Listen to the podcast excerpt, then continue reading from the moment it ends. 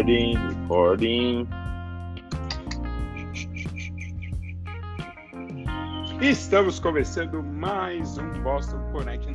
Luizão já. Cara, esse programa é perfeito assim, início, porque no momento que o Luiz apontou o dedo pra mim, o Rafa apontou o cigarro que ele tava acendendo.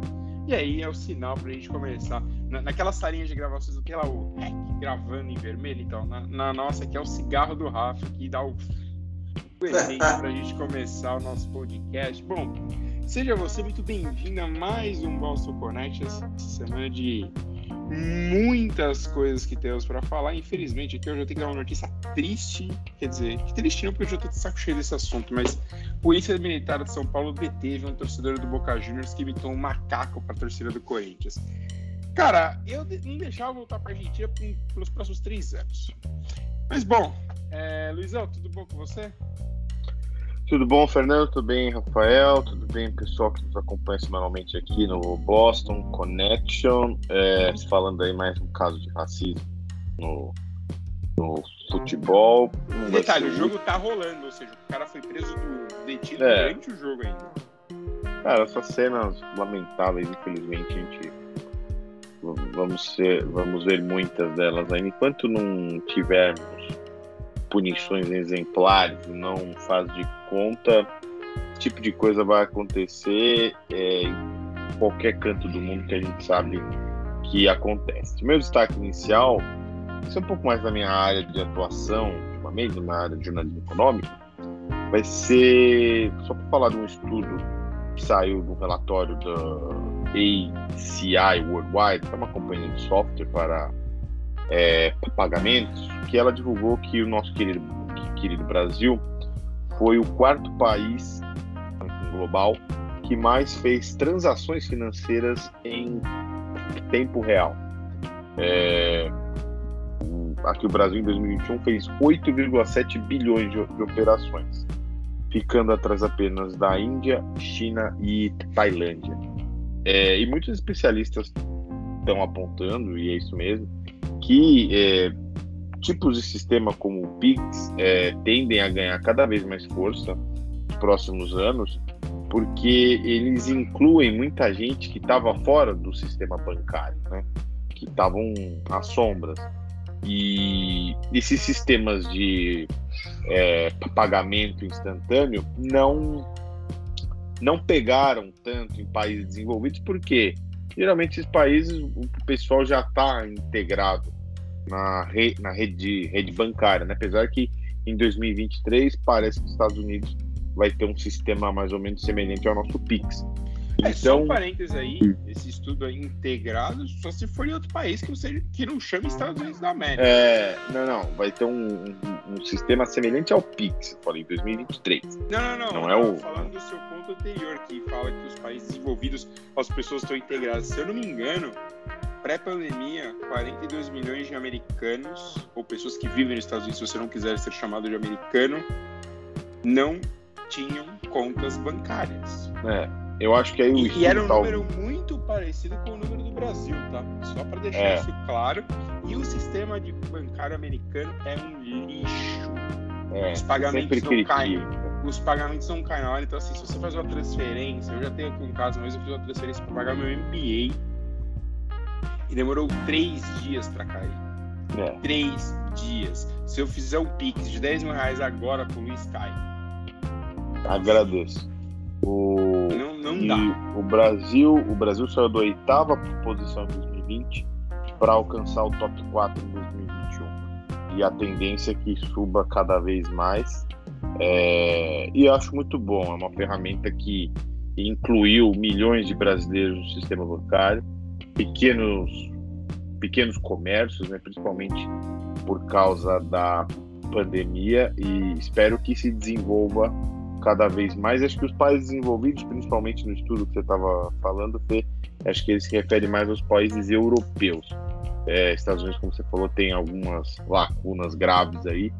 Então, é, esse é o meu destaque inicial para a importância do Pix para o nosso, para o nosso Brasil de hoje e pelas próximas décadas aí, seguramente. É, então, cara, é, é que assim, esse negócio de países desenvolvidos, Cara, tem muita coisa boa rolando por inúmeros países, inúmeros países, assim. Para não, não, falar que a gente só cita o Brasil aqui antes do Rafa falar, o, e agora eu vou, mas eu vou usar um termo do Rafa, tá? A cena tecnológica na Nigéria, principalmente de startups, cara, assim, é uma das coisas mais incríveis. Pesquisem sobre isso, é um negócio muito legal que está acontecendo na Nigéria. Principalmente se a gente parar para pensar na, na, na, no atraso que o continente africano tem para algumas coisas, é muito legal você ver o desenvolvimento de startups na região da Nigéria, de fintechs, empresas de inteligência artificial, empresas de desenvolvimento até de robô que você tem na região da na, na Nigéria. O governo investindo é uma coisa muito interessante. A Nigéria sempre foi assim, um país um pouco mais rico em relação a outros países africanos. Então, assim, é. E, ai, países envolvidos. Cara, você já falei aqui dez vezes, repito, o sistema americano bancário é uma draga. Os bancos americanos parece que eles pararam nos anos 80, antes da Guerra Fria, no meio da Guerra Fria. Assim, só falta. É, bom, o SWIFT para a Rússia está proibido, né? então a gente voltou realmente para a Guerra Fria. Mas assim, é, é muito fraco. Mas bom, Rafa, tudo bom com você? Sei que você não deve ter feito Pix hoje, vou deixar você feliz, sabe, falando que o Michael acabou de fazer Corinthians 2, Boca Juniors 0, repetindo o resultado de, da final da Libertadores de 2012 para sua alegria. Eu estava lá, inclusive. É, roubou a credencial do nosso querido estagiário Leonardo Sá, mas tudo bem. Boa noite, tudo bem com vocês? Tudo então... ótimo. Você pegou nós dois tomando coisa juntos, assim, foi um momento. Tava pensando da todos os aspectos positivos que o Pix tem, né? Que eu estava falando. Você sabe que eu, eu, sou um outsider, eu não tenho Pix. É, esposa não tem Pix, não penso fazer Pix agora. Muito Cara, mas você faz bem de, de pensar nas coisas que a gente vê pela, de violência, as coisas de acesso a, ao aplicativo do banco. Talvez ultimamente seja bom não ter um Pix, infelizmente além do, do, do aspecto de violência, outra, outra, outro desdobramento da, da crise social econômica que a gente vive também é o aumento de golpes, né? É, tem muito, e, e, o, e o aspecto mais sensível para mim é a, é a falta de segurança de dados que tem no Brasil atualmente. Tem a LGPD, tem a Autoridade Nacional de Dados, mas os vazamentos têm sido cada vez mais comuns. E, e é muito triste, porque as pessoas que costumam cair em golpe são as pessoas que mais precisam de dinheiro, né? A galera que faz mais faltas. É, é tenso. Eu sou, eu sou um conservador no, nas transações bancárias, não tenho Pix. Eu não tenho Pix fazer ainda. Faço bom e velho DOC. Então, mas o DOC, já assim, o DOC por si só. Mas o DOC. E, e, não, mas vai... o Doc por vem si pro só, TED, dá... vem pro ele TED. Já, ele já dá um show. O TED, então. Cara, então é isso que eu falo, assim. A gente tem muitas críticas a várias coisas Doc do não Brasil. dá mais, né? Doc não dá. Não, mas, mas continua funcionando, Luiz. É isso que eu tô falando. É. Tipo, o Doc em si TED, é melhor do que é muito país para ir. Assim, mas, tem uma coisa que é muito boa ainda aqui nos Estados Unidos, que é a facilidade do reembolso.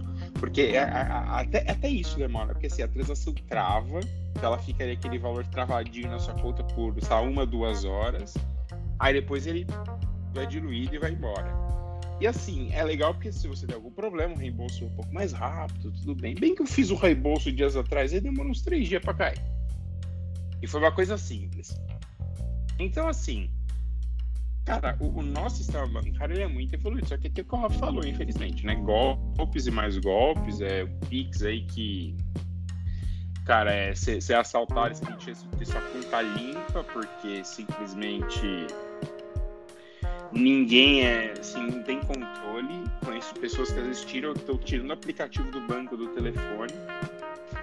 Já tem uma nova modinha entre os ricos aí da Faria Lima, que é o é, que é ter dois celulares, né? Você tem um iPhone 13 dentro de casa e você tem um, sei lá, um, um iPhone 5 para dar um rolê e aí você carrega umas coisas no iPhone. Se você for roubado, pelo menos você não perdeu seu iPhone 13. Ou você tem um telefone velho, guarda em casa, só para fazer coisas de banco. O meu, o meu pai usa esse sistema ele tem um telefone um pouco mais novo para ele sair e tal. E o telefone velho ele deixa em casa e tem todas as coisas de banco dele. Muita gente faz isso. No telefone que ele usa mais diariamente não tem nada de banco, nada, nada. É, então, porque eu acho que infelizmente o futuro é esse. As pessoas estão cada vez mais assustadas aí é, com isso. E, cara, e, sei lá, é, é, realmente um absurdo, assim. Mas, bom, a gente vai falar de outros absurdos agora. Rafa, mas você tem mais, mais algum detalhe para falar pré? É, como é seu destaque inicial ou já podemos ir para os nossos assuntos? Cara, vou dar uma dica de uma entrevista muito boa que eu li hoje, do Daniel Pinheiro, até compartilhei com vocês, com o Messias Gilmar Mendes. É, é, bem elucidativa essa entrevista, porque a chamada é um pouco. Ah, o Gilmar Mendes fala que não vai ter golpe e tal, mas o miolo da entrevista é muito bom. É, ele, ele, ele fala muito sobre o efeito da Lava Jato, ele fala um pouco sobre essa força política que acabou sendo barrada da Lava Jato, né, que era a fundação da Lanhol e a outra fundação com dinheiro do, do acordo de delação da, da JBS, da Operação Bluefield, que, que era um pouco mais de 2 bilhões. Então, a gente ia ter um, uma. A gente ia ter fundações de, entre muitas aspas, combate à corrupção, é, com um orçamento de 5 bilhões, e que, como eles iam combater a corrupção? pagando palestras para é, estandartes da moral e do bom costume dos salários bem entender. Então, que novidade, né? Seria um fundo eleitoral gigantesco. Imagina um fundo eleitoral de 5 bilhões para para esses kamikazes não moralistas assim, dominarem a cena política. Assim. É isso que o Brasil está Cara, é, é, triste assim, porque você pode pensar que lá no começo, bem lá no começo, a, a Lava Jato parecia que ela ia colocar o, os políticos finalmente em pé de igualdade né, com os cidadãos normais, assim, né, que não tem nenhuma proteção de cor, essas coisas. Não estarei falando aqui de questão financeira, tá? A gente sabe que o rico, obviamente, tem mais poder aí de defesa do que o pobre, mas é, ela dava essa impressão, a gente vai colocar, realmente mostrar a gente sabe que acabar com a corrupção é, é, quase impossível, porque a corrupção é uma coisa, pode ser uma coisa muito pequena, até uma coisa muito grande.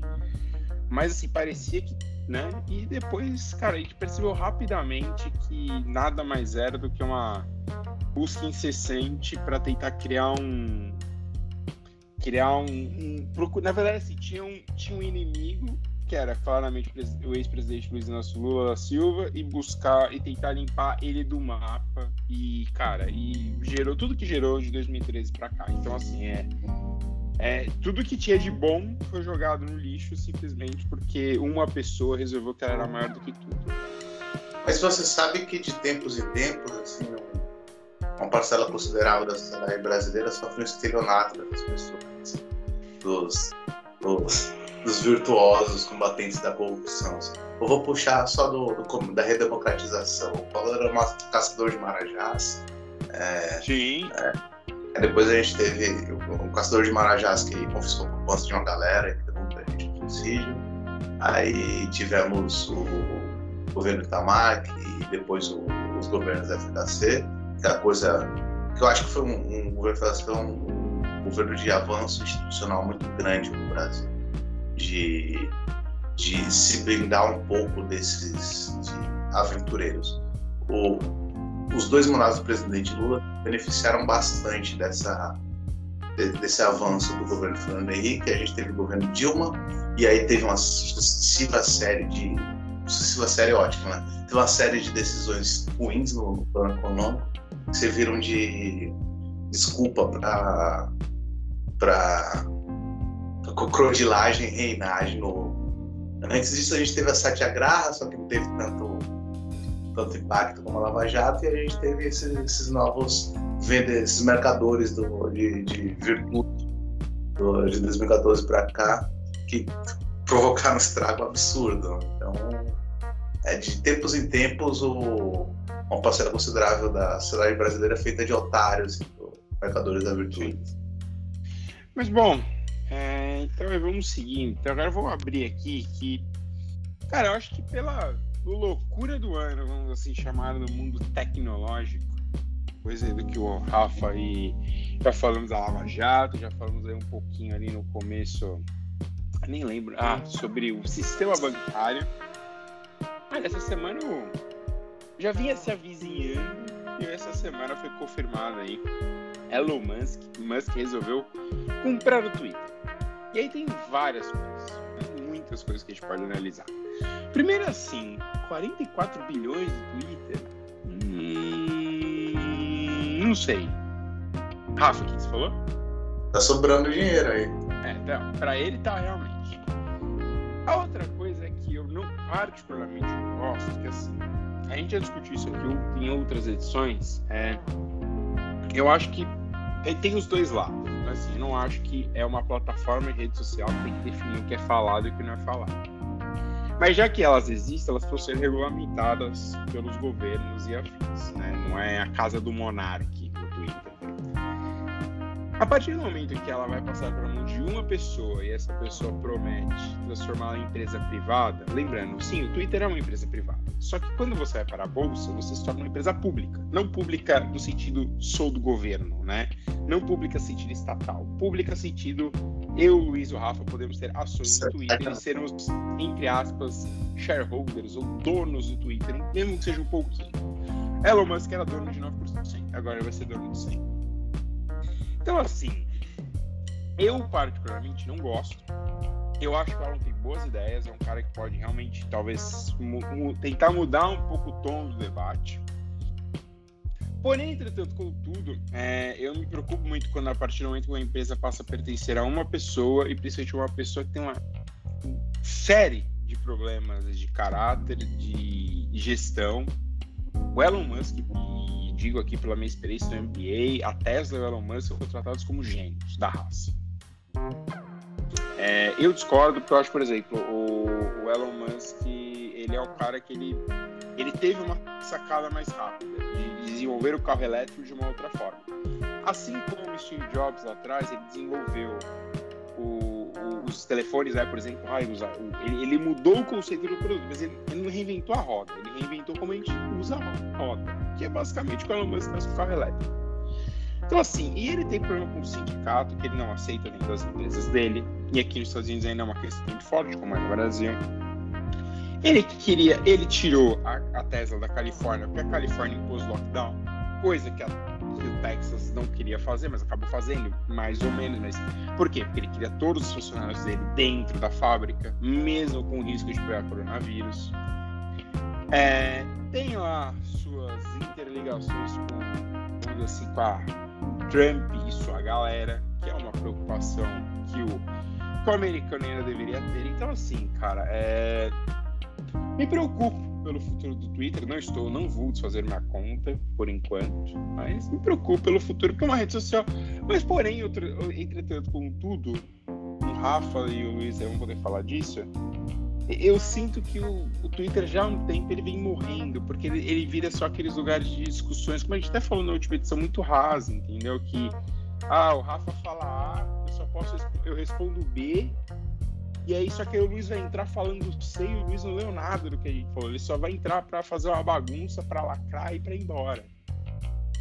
Então, assim, talvez, cara, possa realmente ser que o Twitter vire uma coisa, uma, um, um, local um pouco melhor de discussão do que ele atualmente é. Eu tenho minhas dúvidas, mas quem sabe? É, Rafa, fala aí você primeiro, depois o Luiz. Cara, eu acho. Primeiro, eu acho que essa, essa discussão, assim, ela ela interage, deve, ela interage com a realidade, mas ela deveria interagir ainda menos. O Twitter é uma bolha de formadores de opinião, pelo menos aqui no Brasil. É, grande parte dessa bolha é formada por jornalistas que pautam e se pautam pelo Twitter. É, eu entendo que tem um, algum comportamento de alguns jornalistas me irrita profundamente na rede é, não do ponto de vista pessoal, mas do ponto de vista profissional. É, vou dar um exemplo bem simples. É, tem gente que, ao receber uma informação, ao, ao ter acesso a alguma coisa, tem repórteres que vão para o Twitter falar antes de publicar a história apurada direitinho nos veículos em que trabalham. Assim. É, eu, eu entendo que, que, que no mercado de trabalho atual, as pessoas, nosso principal produto somos nós mesmos, né? nossa Sim. força individual. mas eu acho isso de uma falta de compromisso, talvez seja um pouco antiquado. Assim. É, eu, como editor, ficaria bem irritado se tiver um repórter meu me furando via perfil social, perfil pessoal do Twitter, sabe? Isso, isso acho que mostra uma falta de uma falta de comprometimento até com a apuração, porque o filtro de você publicar um negócio é muito mais complicado do que o filtro do Twitter, que você vai lá e digita e vai embora. É, outra coisa que me irrita também é que são discussões inócuas que acabam virando reportagens e faz, faz, faz sentido por conta do, do lockdown, mas no mundo da reabertura faz cada vez mais sentido. A gente fica discutindo e, e a discussão é torta por exemplo, ah, agora o, as hostes bolsonaristas estão falando sobre ah, o Elon Musk comprou o Twitter e a direita terá liberdade de expressão e blá, blá, blá, blá, blá. A gente vive num país com, por 10 anos com dígito de em dois dígitos, gente morrendo de fome, com uma carne cara, cara esse cacete, com milícia, a população cada vez mais armada, é, a gasolina cara. Não, não faz sentido discutir em comparação aos problemas reais o que o Elon Musk vai fazer na bolha social de, de formadores de opinião. Assim. Isso me irrita também. O peso dessa discussão acaba tendo me irrita, porque faz pouco sentido. Então, Rafa, o grande ponto, esse Luizão na, da opinião dele, é que, cara, eu acho que as pessoas se pautam ultimamente muito por só pelo que acontece do lado de fora, entendeu? E, e por exemplo, eu tenho um, um, ponto que eu até vou falar depois que a gente vai falar do jogo da Champions League, que é isso, tipo, nossa, tudo tem que ser extremamente exaltado. E, e, o Twitter é o local que as pessoas fazem isso demais. Tipo, ah, meu Deus, que coisa incrível. Ou, ou, tipo, parece que o Twitter é assim, ou é tudo muito bom, depende do, do gosto da pessoa, ou tudo é muito ruim, sabe? E, e não tem uma. Não, não, se acha uma linha fina para se conviver simplesmente. Então, cara, é, é, é um mundo muito complicado. Mas, Luizão, por favor, é, bom, estava ouvindo vocês discutindo, é, analisando essa compra do, do, Elon Musk, né, que é, foi anunciada, não foi oficializada, ele ainda não é o dono da rede, né? Só anunciou que será. E, e muita gente, muito, muitos twitteiros, como o Rafa falou, maioria dos influencers, Twitter, se a gente pode chamar assim, são jornalistas, né? E e aí me, me vem uma, algumas, algumas discussões. É, é...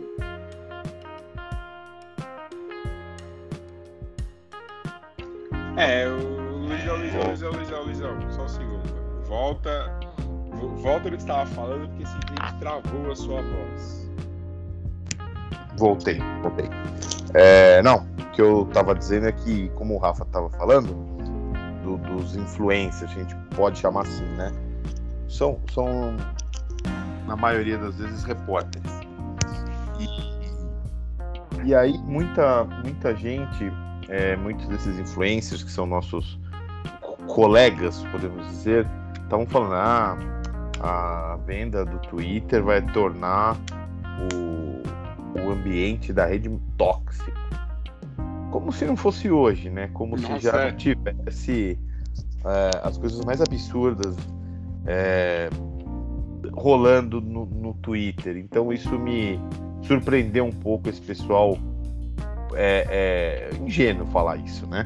Porque uma das coisas que o Elon Musk disse que vai fazer após assumir o controle do Twitter é, é você ter muito menos moderação, ser uma, um ambiente é, é, livre de ideias, de debate, e aí a coisa pode descambar mesmo, né? Que ele, na visão dele, ele acha que tem muita, muita censura em algumas partes tal. Eu discordo dele em muitos pontos. É, uma coisa que ele falou que deve fazer é, é uma verdadeira caça aos bots, aos robôs, que a gente sabe que tem de monte e, influen e influencia a discussão nesse ambiente. É, e, e aí acho que isso é um ponto bom. Mas é, acho que a grande questão que fica para mim é o Musk gastando vai, ele, ele comprou por 44 bilhões, mas não foram todos esses bilhões deles, foram 22 que vai sair da conta dele. É, o Twitter hoje, como vocês falaram, é uma rede que é mais para discussão de notícia, como o Rafa falou, como o Fê falou, é, coisas que você tem que dar um breaking news, até mesmo furando o seu próprio veículo, do que a, a, a vida discutida no mundo real, né? Então a gente acha que tudo que tá nas hashtags, nos trending topics no Twitter, são coisas importantes e como, e como o Rafa falou, o preço da carne não tá no trending topic, tá na vida real ali, tá todo dia. O cara não consegue comprar absolutamente nada com E, e muitos jornalistas ficam nessa bolha. Nossa, você viu que saiu isso? O cara colocou no Twitter. É, tem uma importância muito, muito pouco significativa para os desafios que o nosso país tem hoje.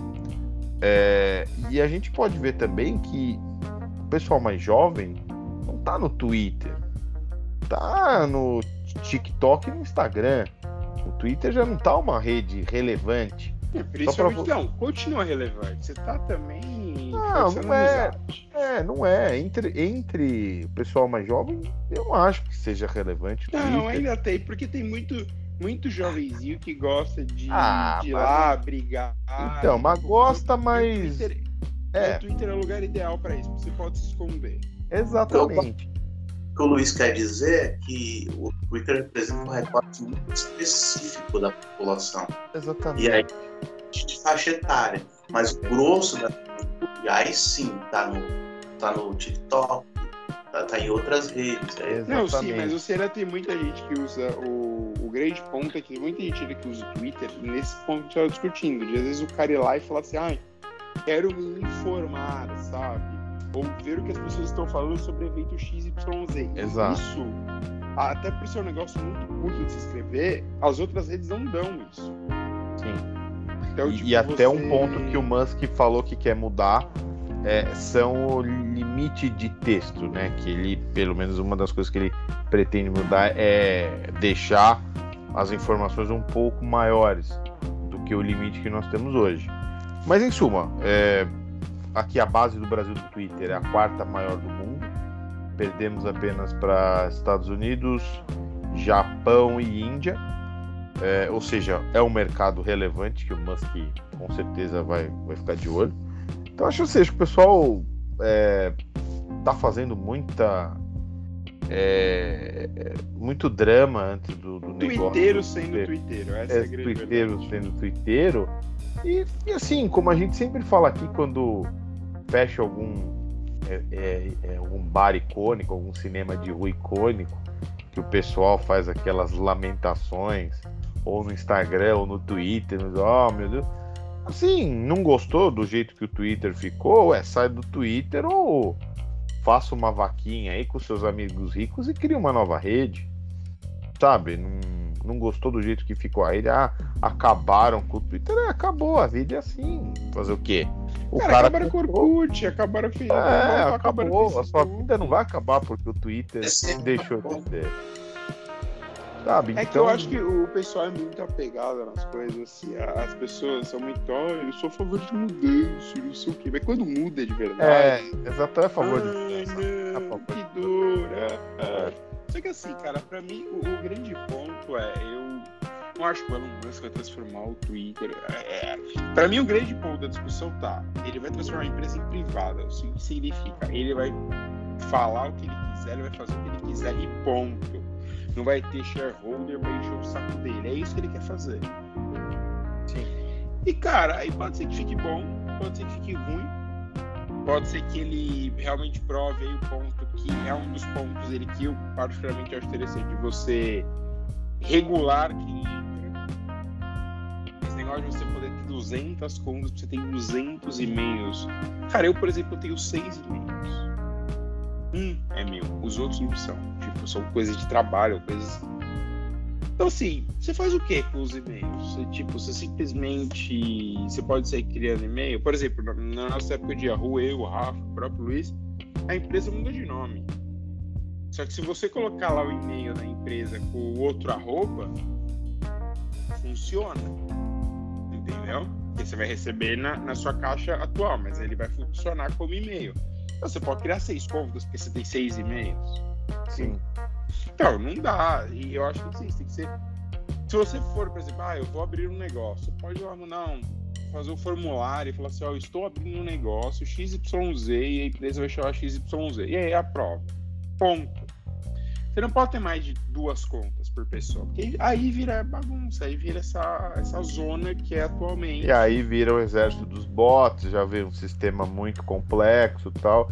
Então, assim, é, vamos ver, vamos esperar para ver como vão ser essas primeiras mudanças aí do Elon Musk. E pode ser também que o Twitter morra de uma vez.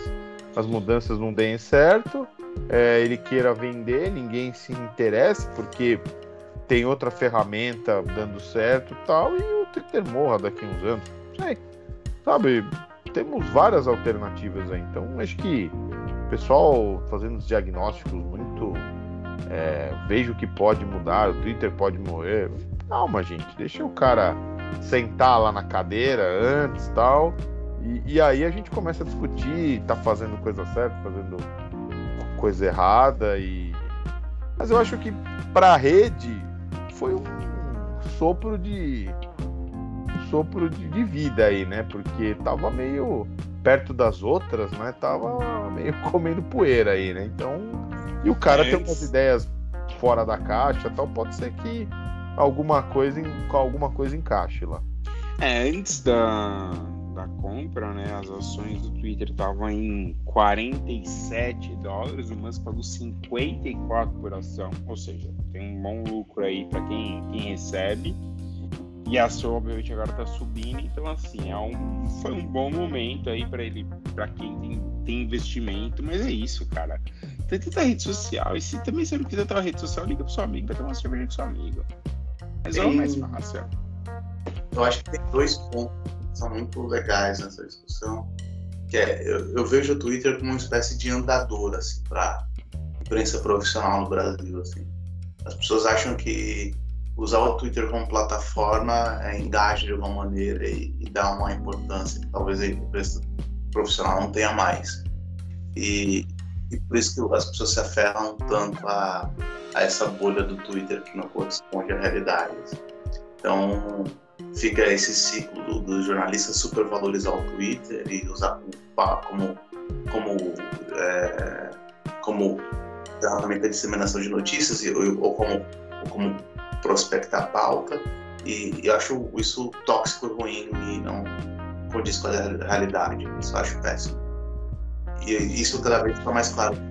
Outro ponto é que, sendo do Elon Musk ou não, qualquer empresa ela tem que obedecer o arcabouço legal dos países que ela opera. Então, tipo, é, não vai ser terra de ninguém. Quando dependecer.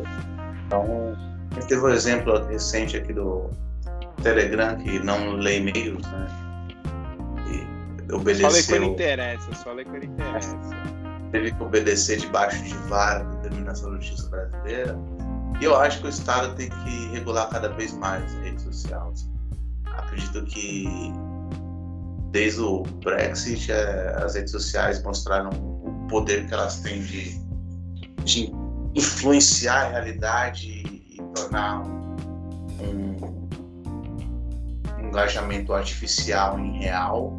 E acho que os estados eles têm que se preocupar o poder das empresas de tecnologia é muito grande, é, é muito dado, é, é, muito peso na formação da opinião pública e isso necessariamente torna uma sociedade influenciável e manipulável das piores maneiras possíveis. Então, é, é cara, é, é, uma loucura, assim, as pessoas não...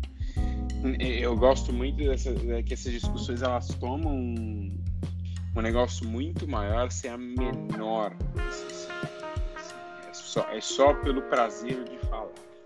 Bom, e já que. Fala. Uma, uma coisa, só para isso, uma coisa que me incomoda muito nessa coisa é que a gente está discutindo ah, o Elon Musk comprou o Twitter, assim. E, e quem vê no Brasil em 2022, cara, e que anda na rua, é tipo, velho, é, você vai no mercado, é cada vez mais comum as pessoas serem paradas e estarem ocupando lá um pacote de macarrão. Então é, é, é então. E a gente trabalhadora, não é um, uma pessoa que já está no crime, porque as pessoas que são criminosas de verdade tentam roubar coisas mais valiosas que o pacote de macarrão. Então, Olha, a, a discussão deveria. Roubar carne, infelizmente, talvez seja.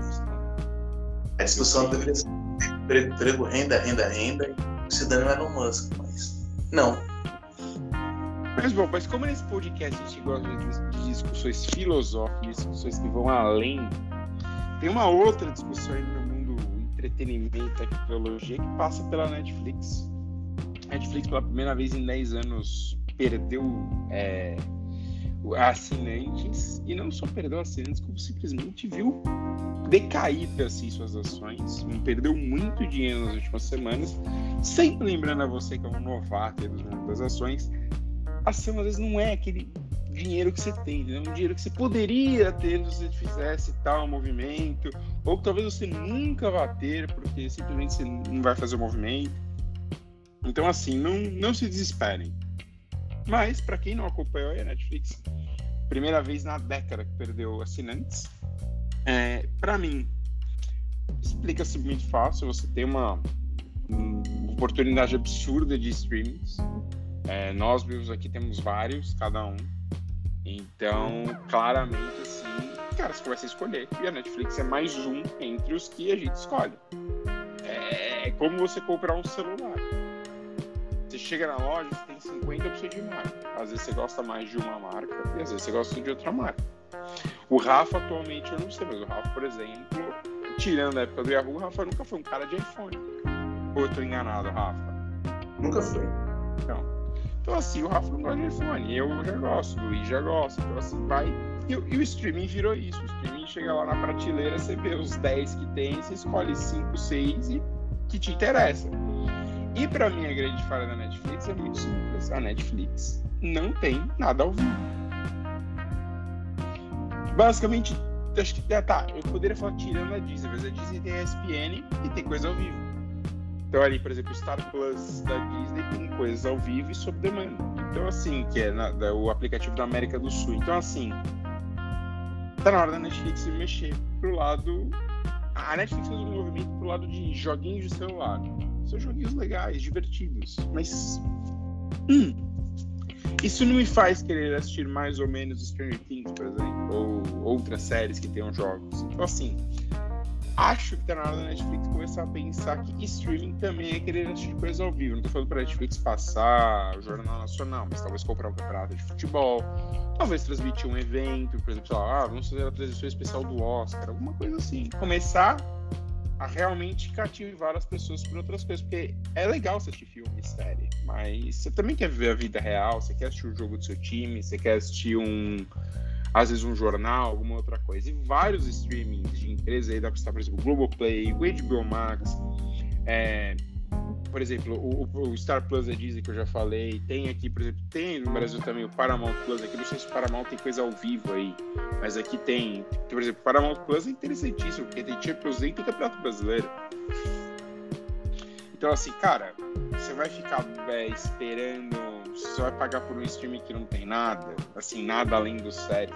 E outra, muitos filmes da Netflix foram para outros players, porque os outros players são donos do filme. Então, Luizão, você que é o revoltado dos streamings, por favor.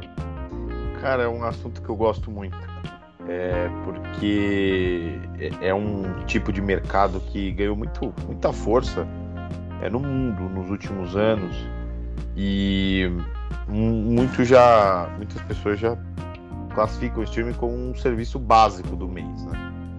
E, e ganhou força por causa da é, pandemia por motivos óbvios. Né? Muita gente ficou mais em casa, é, um entretenimento maior foi assistir coisas de casa e os streamings são, são muito bons nisso. É, esse, esses pontos que você falou é, são muito interessantes porque é, se a gente for pensar que primeira vez na história da empresa que ela perdeu assinantes, então, óbvio que já, já liga algum tipo de alerta, né? Por que, que perdeu assinantes? É, muitas explicações, o Fê já deu várias aqui. É, e também por um motivo que muita gente fala, putz, mas é, é, ela não exibe anúncio. Netflix não exibe anúncio.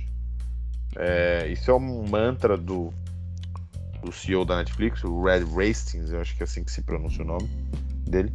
É, ele fala: não queremos anúncios. Só que, devido aos números ruins, ele mesmo já está revendo é, essa, essa ideia de não ter anúncio. É, porque ele, ele fala: ah, não, mas o cara que tá lá tem um outro. Tem uma outra vibe, não sei o que lá, exibiu o anúncio, quebra o clima. Não vai quebrar o clima. A sua empresa vai ganhar um dinheirinho lá muito importante e não vai quebrar o clima da, do espectador tal. Outra coisa também que. Cara, você é pode um... fazer propaganda no começo e no fim, se for Sim, é. sim. Outros streamings já fazem isso. E, e, também vale lembrar que a assinatura da, da Netflix aumentou de preço. É, é uma das, se não for a mais cara, é uma das mais caras hoje. E, e o público não vê tanta renovação de atrações. Você tem alguns blockbusters lá de séries. É, você tem Stranger Things, você tem os Ark, você tem, tinha House of Cards, tinha Casa de Papel. É, mas aí veio a veio a coronavírus, deu uma estagnada em todos, né? E aí quebrou um pouco esse esse ritmo. É, e aí é, algumas histórias não se desenrolaram tão bem, outras o público perdeu o interesse.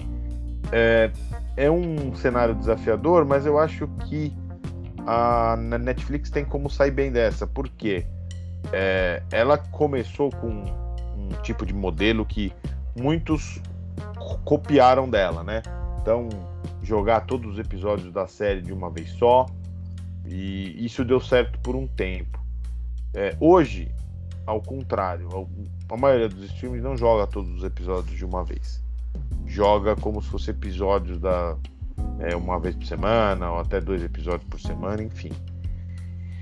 E a Netflix começa a pensar em adotar essa estratégia. Stranger Things, por exemplo, a Casa de Papel já adotou, as temporadas vão ser divididas em duas partes. Já pode ser considerado uma quebra não, vai, não vamos ter mais 10 episódios de uma vez, o cara ficar o fim de semana inteiro vendo.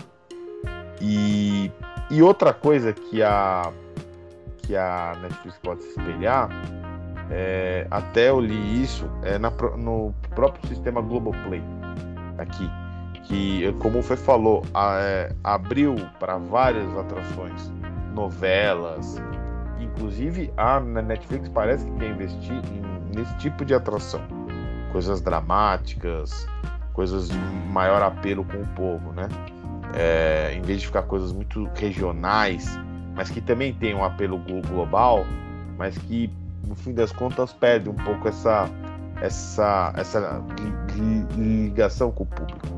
Então, só para resumir assim, eu acho que é uma é, é um sinal, é uma mudança como o Fê falou, tem muito concorrente, muito concorrente bom, mas é, se você for parar para analisar, eu acho que ainda de todos os concorrentes, ela tem uma marca muito forte ainda, porque foi a que começou isso. Tem uns documentários excepcionais lá que às vezes o algoritmo não te joga para o lugar certo lá, né? Eles tiveram uma ferramenta que eu achei bem legal, que é um, um aleatório lá. E você clica lá nele e ele, com base na sua, no seu histórico de consumo tal, vai te jogando coisas. Eu achei isso muito bom. É, então acho que é uma questão de adaptação e uma coisa que a, a Netflix é excelente e os concorrentes às vezes nem são tanto é o aplicativo deles e funciona bem em todas as plataformas. Então, você tem o caso da Globoplay, que é muito forte aqui, aqui no Brasil. Assim, o aplicativo já foi, foi muito pior já. Começo do, do serviço do Globoplay no Brasil era trágico, era, era assim, não era, não parecia ser da Rede Globo, parecia ser de uma emissora de esquina, porque travava toda hora, não rodava, tal. Hoje você tem um serviço muito mais estável. Mas não dá para comparar com um app da Netflix em nenhuma plataforma. O app da Netflix roda bem, é perfeito em qualquer uma, na sua Smart TV, no seu celular, no seu tablet, no seu computador. Então isso ainda é muito bom neles, isso ganha muito. É, é, os assinantes ainda ficam lá. Então acho que eu tentei resumir um pouco o que, que eu penso. Eu acho que vai, ela vai ter muitas dificuldades, mas vai se equiparar. E aí vão, vão ficar como todos esses mercados, vão ficar só alguns. Esses muitos streamings que a gente tem hoje, a tendência é que muitos morram nos próximos meses e anos, porque é, a gente ia falar, ah, não custa tanto, custa para você manter, porque você tem que pagar direitos de exibição, você tem que ter um servidor muito bom, você tem que ter uma ferramenta de aplicativo que não trave. Então isso tudo tem que. Você tem que ter conteúdo, né? Tem que ter conteúdo que se renove.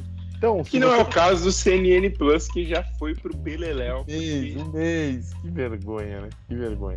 É, então, acho assim, a, é um sinal de alerta para a empresa. Vão ter que rever as estratégias e vão rever mas é, ela vai continuar forte. Claro que vai, assim, as séries premiadas deles já estão chegando no fim e aí vai ser um grande desafio. O que que eles vão mostrar para o público? É, tem por aí? Stranger Things já vai acabar, Ozark vai acabar, é, House of Cards não tem mais, Casa de Papel também não tem mais. Então tem que apostar em, em outras coisas aí. Essa saída que o Fê falou, transmitir coisas ao vivo, pode ser uma ótima. A Apple TV anunciou recentemente que vai transmitir beisebol nos Estados Unidos. Dia por semana, não sei. Já tá ser toda sexta-feira. Toda sexta-feira, uma rodada de beisebol. Dois joguinhos, dois Aqui joguinhos. No Brasil isso. podia fazer alguma coisa assim. Então, Cara, dá só... pra. Dá pra. Dá pra seguir, sim, mas precisa rever algumas estratégias. Só antes do Rafa falar, o, o caso da CNN Plus, pra quem não acompanhou, a CNN também inventou de lançar mais um streaming, blá blá blá, e ah, vai ser um streaming de notícia. Não deu certo. Cara, porque assim, você não vai pagar para ler notícia. Primeiro, tá de graça no site da própria CNN. Então, para que, que eu vou pagar um negócio que eu não quero? E segundo, o próprio vídeo, às vezes, da CNN tá de graça no, no site deles, o vídeo ao vivo. Se tem algum breaking news, se tem alguma entrevista especial, às vezes a própria CNN faz um link ao vivo dentro do website. Logo, para que, que eu vou pagar um streaming? Então, assim, não faz o menor sentido. Eu acho que talvez o futuro já tem alguns aplicativos que fazem isso. É, sejam canais de notícias ou às vezes programas de notícias se juntarem no streaming só. Então, por exemplo, assim, o streaming Rafa Notícias vai lançar lá com notícias da Globo, do SBT, da Band, de vários canais. Aí você tem tudo num lugar. Aí você paga por streaming de notícias, paga lá 5, 10 reais, seja, mas você paga por isso. Que eu também acho que pode ser o futuro do streaming. A Glo o Globoplay já faz isso muito bem. De vende o pacote do Globoplay, mas vende com algo mais, conectado a algo mais.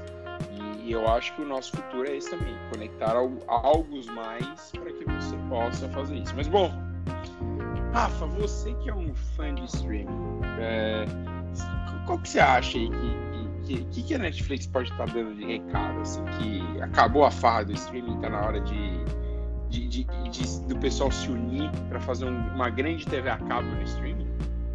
É, uma coisa que eu acho muito legal nessa história da Netflix é que é, empresas de, que apresentam uma solução tecnológica que se consolidam, ela tem uma, ela, ela, no geral tem uma particularidade de que o pioneirismo não há dia de, de perenidade no mercado. Assim.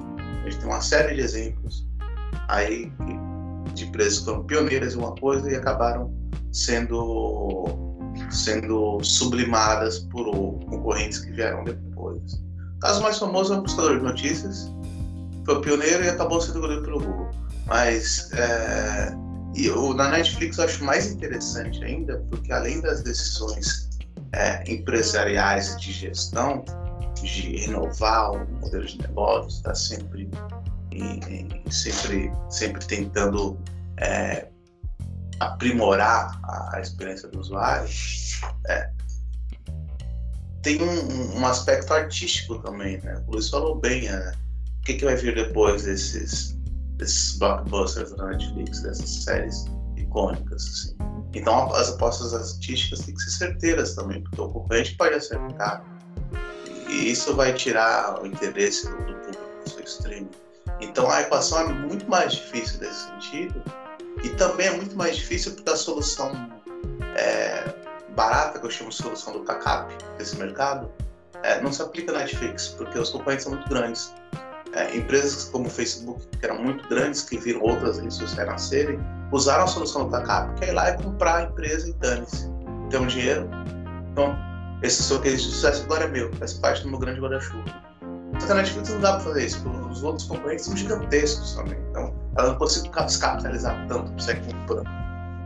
Então, não, é... e, e dependendo, Rafa, às vezes nem dá para comprar, porque o cara vai falar, não, não quero. É. Ponto. É um, é um desafio inédito essa história na Netflix. É bem interessante de saber no que vai dar. Eu sou um pouquinho menos otimista que o Luiz, assim, né? Então eu vou pagar pra ver, não sei. Mas o, o jogo tá aberto, assim, é, é tenso essa história. É, cara, eu acho que assim, é, não tem como você sair comprando os, os, os, outros, mas eu acho que a Netflix você tem que buscar formas de. Vai ter que buscar parcerias, não vai ter que ser mais. Que, de novo, eu acho que é o caminho. Você às vezes se juntar, porque assim, a HBO, por exemplo, tem o Warner, tem um monte de filme por trás. É a Disney, idem, ainda mais depois comprou a Fox. Então, assim, essas empresas já trazem um lastro, assim, falar, eu tenho produção aqui, eu posso abrir o stream e largar só o que eu tenho, que já vai me dar dinheiro, entendeu? Coisa que essa que a Netflix é do zero, porque a Netflix ela basicamente ela alugava dos outros para passar dela e agora ela tá começando a produzir o dela. Então, aí vão ter, teremos algumas respostas. Mas bom, vamos aqui então para o nosso último assunto do dia. Não, a gente fala, tipo, eu vou falar rapidinho. É, final de semana aí na França tivemos eleição para presidente de 2023 a 2027, que é o mandato, e o Macron ganhou. E aí temos dois pontos. A vitória do Macron dá um alívio, porque a sua adversária Le Pen é uma pessoa de extrema, extrema direita, real extrema direita, não é uma extrema direita qualquer, é uma real extrema direita. E era um perigo, sim, a França começar a enveredar ainda mais por esse caminho. Porém, entretanto, tudo, vale lembrar aí que, um 10, mas uns, é, uns 10 anos atrás, na mesma Europa, em outros países a extrema-direita começou a ganhar, se não me engano na Itália começou, a Hungria até hoje tem aí um líder de extrema-direita. Então assim, e, e, começou essa onda de extremistas de direita que bateu no Trump, que bateu no aqui no, no bateu no Brasil com o Bolsonaro. E a gente está num momento que temos uma vitória num país importante, vamos assim dizer, de pessoas normais, pessoas de bem. A situação era tão complicada na França que o Macron teve apoio até de quem, cara, assim, basicamente batia nele dia sim, dia também, mas houve finalmente uma união para vencer a Le Pen e foram 14 milhões de votos contra 11 milhões de votos, a maior votação da extrema-direita na história da França. Isso antes do falar, eu vi uma estatística bem interessante. O partido dela, que agora não me recordo o nome, até porque em francês eu não vou lembrar, é, é o único partido que desde as eleições de 84 sempre cresceu em porcentagem de voto na eleição francesa. E aí que eu tava até falando fora do arco Luiz, é, eu não sei se isso me preocupa, porque cada vez mostra mais essas pessoas saindo do buraco e mostra que o mundo não é esse mar de rosas que as pessoas às vezes imaginam que é, ai, é uma minoria barulhenta. Não é não. É, é, não é uma maioria ainda em alguns lugares, mas é um número maciço de pessoas quase ali pau a pau que gostam desse, desse balacobaco. Mas, Rafa, o que, que você aí viu, não da eleição francesa, mas desse movimento extrema-direita que, cara, ainda, ainda assombra o mundo? Cara, eu não acho. Eu vou ser otimista agora, vou ser bem. bem. pequeno príncipe. o, eu não, não acho que o mundo é tão ruim assim. Eu acho que a, o desencanto e a necessidade elas, elas despertam pior das pessoas. Então, para muita gente que. A gente até comentou sobre isso, quem ficou de fora da, da farra da globalização, de repente está tá fora do cercadinho VIP, desencantado, é, vendo seus sonhos frustrados, ele é uma presa fácil Então é e quando os, os governantes com, que juntam Lé com CRE é, não são capazes de lidar com os desafios impostos, ou, ou por incompetência, ou por algum desvio ideológico, é, é, esse eleitorado ele é jogado para esse, esse vendedor de ilusões. Então é, é natural que, que momentos de crise a extrema-direita cresça porque se você está desempregado, você está sem perspectiva, e você vê o seu país imerso na globalização com profissionais estrangeiros e, e que, e que estão, estão prosperando no quintal, é, você, não, você não pensa que isso faz parte de um movimento maior e que de repente você não se preparou bem para o mercado de trabalho, você é azarado, você tem que tentar um novo plano. Você demoniza o estrangeiro você demoniza o outro. Então, o, o, o desencanto e, e, a necessidade eles funcionam como um, catalisador de ódio, de bilis das pessoas. Se você, se você quiser ser como Rafa, leia aí a, os livros da, da, do universo em desencanto, seja igual Rafa ou Tim Maia, entendeu? Leia e aí se transforme na cultura racional viva a vida assim. É Mas, Luizão, eu sei que você me mandou o nome do, do partido Le Pen em, em português, o Reagrupamento Nacional. Nome ridículo de partido. Só um parênteses. Por isso que política nos outros lugares do mundo não se leva a sério igual no Brasil.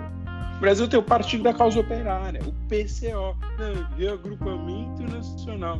Que merda. Mas eu gostaria que você falasse em francês o reagrupamento nacional e depois desse sua opinião sobre a extrema-direita e tudo mais. Não, não, não, vou passar essa vergonha, não. Falando em francês. É, é eu... reagrupé nacional. É. E você deu um exemplo péssimo, viu? Porque o Partido da Causa Operária também não é um partido nada sério, né? Cara, mas não importa. Combinar. Não, não, mas pelo. Então, mas eles não participam. Eles quase não participam da eleição, né? Porque a quantidade de voto que eles têm é não, nula. Também não é um partido sério. É, eu acho que o Rafa é, falou coisas muito interessantes sobre esse cenário que a gente vive e é de muito Ui. tempo, né? de, de algum tempo que geralmente os, os extremistas ganham força nesse momento de desilusão, de crise econômica, crise é, várias crises que nós vivemos, infelizmente, né? É, mas é, eu acho que essa eleição da, da França, é, aí o, o, partido do Emmanuel Macron, eu consigo falar um pouco, é Marche, né? Partido centrista, né? E, e vamos lembrar que o, eu acho que ele foi eleito o presidente mais jovem da história da França dos últimos anos, se, não me engano. O cara que veio do mundo das, das finanças, né? Tido por muitos lá como arrogante, o cara que não sente o povo, né? Mas que. Para... Convenhamos que dando tapa na cara de, de pessoas na rua, ele não vai sentir mesmo o povo, né? É. Mas é. Pelas opções que a gente tinha. A gente não, que os franceses tinham. Ah, é, gente, o francês. É, por isso que eu já corrigi, corrigi automaticamente. É, a opção que os franceses tinham é, não poderia ser outra, né? É, os números que a gente acompanhou da gestão dele nos cinco anos, né? É, deu certa deu um certo alívio para a França, porque o antecessor dele foi o socialista, agora eu não me lembro o nome, que não foi reeleito. É, agora eu não vou lembrar o nome dele. Era um de óculos. É, não foi reeleito. Não era o Sarkozy antes? Não, não era o Sarkozy, não. Ah, eu lembro, eu lembro era um, da cara dele, daqui a era pouco a gente um socialista. É, e a, a situação econômica pior, desemprego e tal. É, e, e ele deu uma certa é, le, deixou a França um pouco nos trilhos. Teve muitos protestos, o, história dos é, coletes amarelos tal, e, e o papel do Emmanuel Macron agora acho que vai ser muito mais importante do que o primeiro mandato dele. Primeiro, porque o primeiro mandato dele estava naquela coisa do Brexit né, tal, mas tinha Angela Merkel ainda, que era grande líder da Europa. Saudades na... Angela Merkel. Saudades Angela Merkel, multi-Merkel. É, e, e, agora não. Agora você tem o chanceler, chanceler alemão Olaf Scholz, que está ainda tentando entrar na, na, no baile, né? Não sabe com quem vai quem vai ser o par da dança dele, está se adaptando ao ambiente. E o Emmanuel Macron não, já, já tem uma estrada aí, né? E sempre ficou à sombra da, da Merkel. É, e agora não. Agora ele é o considerado líder da Europa, né? Europa Ocidental, importante, da União, e porque o Boris Johnson é do, do Reino Unido, o Reino Unido não faz mais parte. É, e aí teve essa questão dele com o Putin antes da guerra, tentando é, criar um ambiente ali para para que não houvesse invasão, não teve não teve êxito, mas eu acho que para o momento que o mundo vive dessa dessa iminência de uma guerra um pouco mais uma guerra global, como o chanceler Sergei Lavrov falou, né? Ele que também gosta de é, falas bombásticas, né?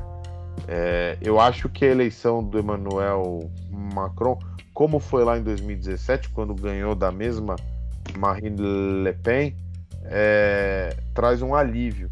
Pode não ser o candidato dos sonhos, mas é uma candidatura racional, como foi a vitória do Biden nos Estados Unidos. Acho que foi uma vitória é, do momento, não é o candidato. A cultura racional. É, é uma vitória racional, então não é o, o candidato dos sonhos, mas é o que tinha para o momento ganhar do extremismo, da coisa absurda que era o nome do Trump, e que, já falamos aqui, só não foi reeleito por causa do vírus. Se não tivesse pandemia, Donald Trump fatalmente seria reeleito, porque a economia estava indo muito bem, pleno emprego, é, e ele seria reeleito. Então. É, só que já achei François Hollande. François Hollande, obrigado. Mas eu tenho saudade da época que a França era dirigida por Jacques Chirac. Jacques Belo Chirac. nome. Belo Jacques- nome. É o típico É. político francês. Mas é isso, eu acho que vamos de, Ma- vamos de Macron, que é o que tem para hoje. E En Marche. É isso. Bom, vamos aqui então para o para o par, pro, pro fim. Na verdade, o partido inteiro chama La République en Marche. Tá aqui. Tá, tá na Wikipedia. Só tô no En Marche. aqui. É, então, assim, essa, essa terça-feira aqui, queria marcar, marcaram duas coisas. Uma coisa que eu achei péssima pro Brasil foi ter carnaval em abril. Obviamente fez a alegria do povo, mas assim, tudo ao mesmo tempo. Não tem aquela graça de sexta-noite, sábado à noite, carnaval em São Paulo, domingo e segunda no Rio, terça Bagunçou. apuração, Bagunçou o terça calendário. apuração em São Paulo, quarta apuração, apuração ao mesmo tempo. É, não, não foi. Mas foi lá no Rio, a Grande Rio ganhou. É, Em São Paulo foi uma- escola de samba conectada a um time de futebol, não vou falar o nome. Mas a Que notícia bobagem, mais, que bobagem. mais a Por que que não vai notícia o mais impor- a notícia mais importante do carnaval é que a, Bobagem. a escola de samba Independente Tricolor subiu para o grupo especial, o que significa que teremos quatro eh, torcidas organizadas barra escola de samba. O ano que vem, no, no Carnaval Paulista, teremos aqui o Luiz citou, a Gaviões da Fiel, a Independente Tricolor e a Dragões da Real. Então, assim, teremos... É, é, tá virando... Carnaval. Que, Rafa? Campeonato Paulista de Carnaval. É quase o Campeonato Paulista aí. Que É, divisão que tá a torcida jovem?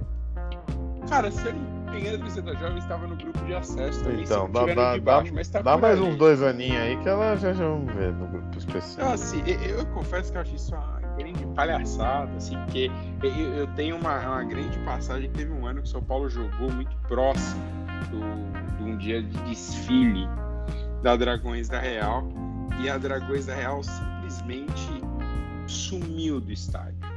Aquele jogo de Paulista, sabe? Três horas É. da tarde, na ponte. A Dragões. Ah, é carnaval. Nossa, é. Ou se é- o, o core business deles, eles não respeitam. E, e, cara, pra quem pôde assistir, né? Porque o horário, obviamente, é o horário do trabalhador brasileiro. Hoje tivemos aí Manchester City e Real Madrid, um senhor jogo de futebol, mas que é estragado pelos twitteiros, obviamente. Porque assim que a partida acabou, fica.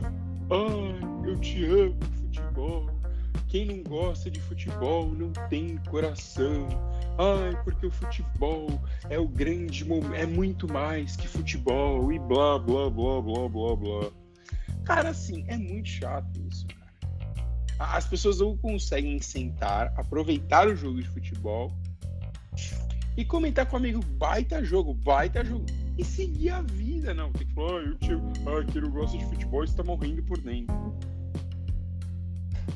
Aí se alguém fala assim que futebol é chato, ah, meu Deus, não. Então assim, cara, é muito chato. Eu sei que o Rafa concorda comigo, porque nós trabalhamos com uma pessoa, não é o Matheus, tá? Porque o Matheus não posso falar dele aqui, que o menino era o rei do tweet e principalmente o rei do arroz. Rafa sabe o que eu tô falando. É... Começa com F o nome dele, Rafa, se ele estiver lembrando.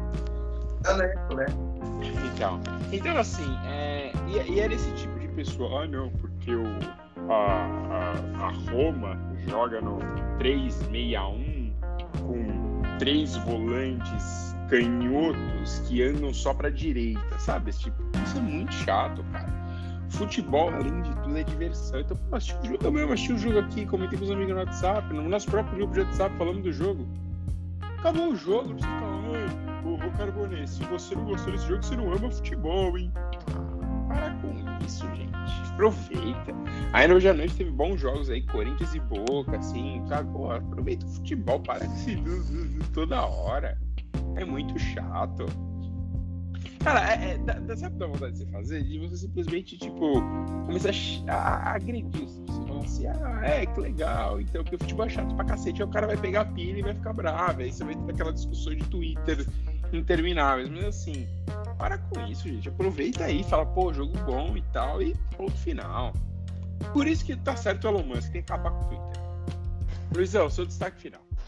Cara, até pra pegar a onda nesse, nesse ah, momento esportivo do, do Boston Connection, vou recomendar um documentário que o Fernando falou pra eu assistir. E é espetacular. Tá na Apple TV. Sobre o Magic Johnson. É, My Name is Magic. They, não, They Call Me Magic. Né? Que aqui no, aqui no Brasil ficou meu nome é Magic Johnson, se não me engano. É um documentário, são quatro episódios. Trata da vida do Magic Johnson desde o desde o começo lá em Michigan, né? sabe? E até eu não cheguei no final, mas assim, é, é obra é obra-prima, né?